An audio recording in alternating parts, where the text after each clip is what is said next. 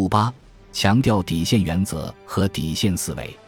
十八大以来，中国外交的一个明显变化是强调底线原则和底线思维，在捍卫国家利益上态度更加坚决。习近平二零一二年在广东考察时指出，要看到国际国内各种不利因素的长期性、复杂性、曲折性，不回避矛盾，不掩盖问题，从坏处准备，争取最好的结果，牢牢把握主动权。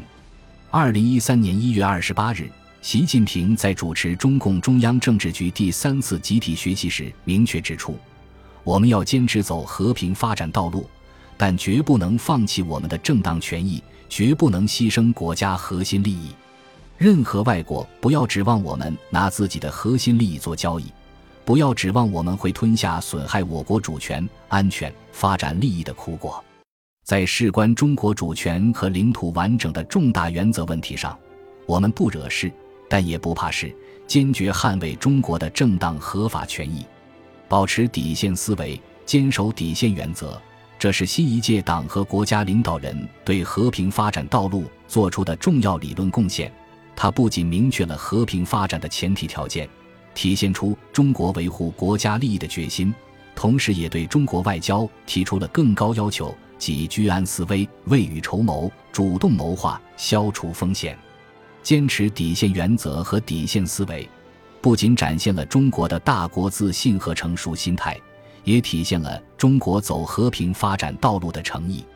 在中国面临与周边部分国家的海洋领土主权争端之际，强调和平合作，让外界了解中国在这些问题上的底线，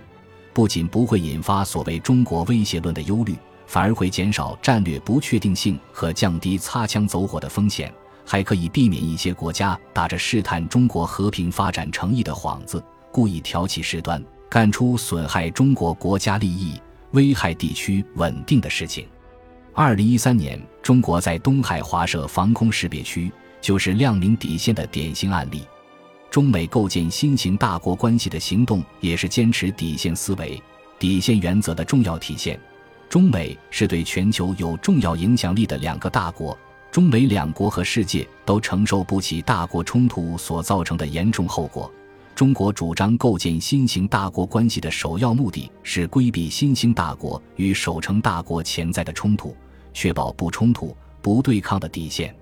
十八大以来，中美两国比以往更加注重危机管理机制的构建。二零一三年六月，习近平主席与奥巴马总统达成了关于两军重大军事行动相互通报信任措施和海空相遇安全行为准则的共识。这也是底线思维的一种体现，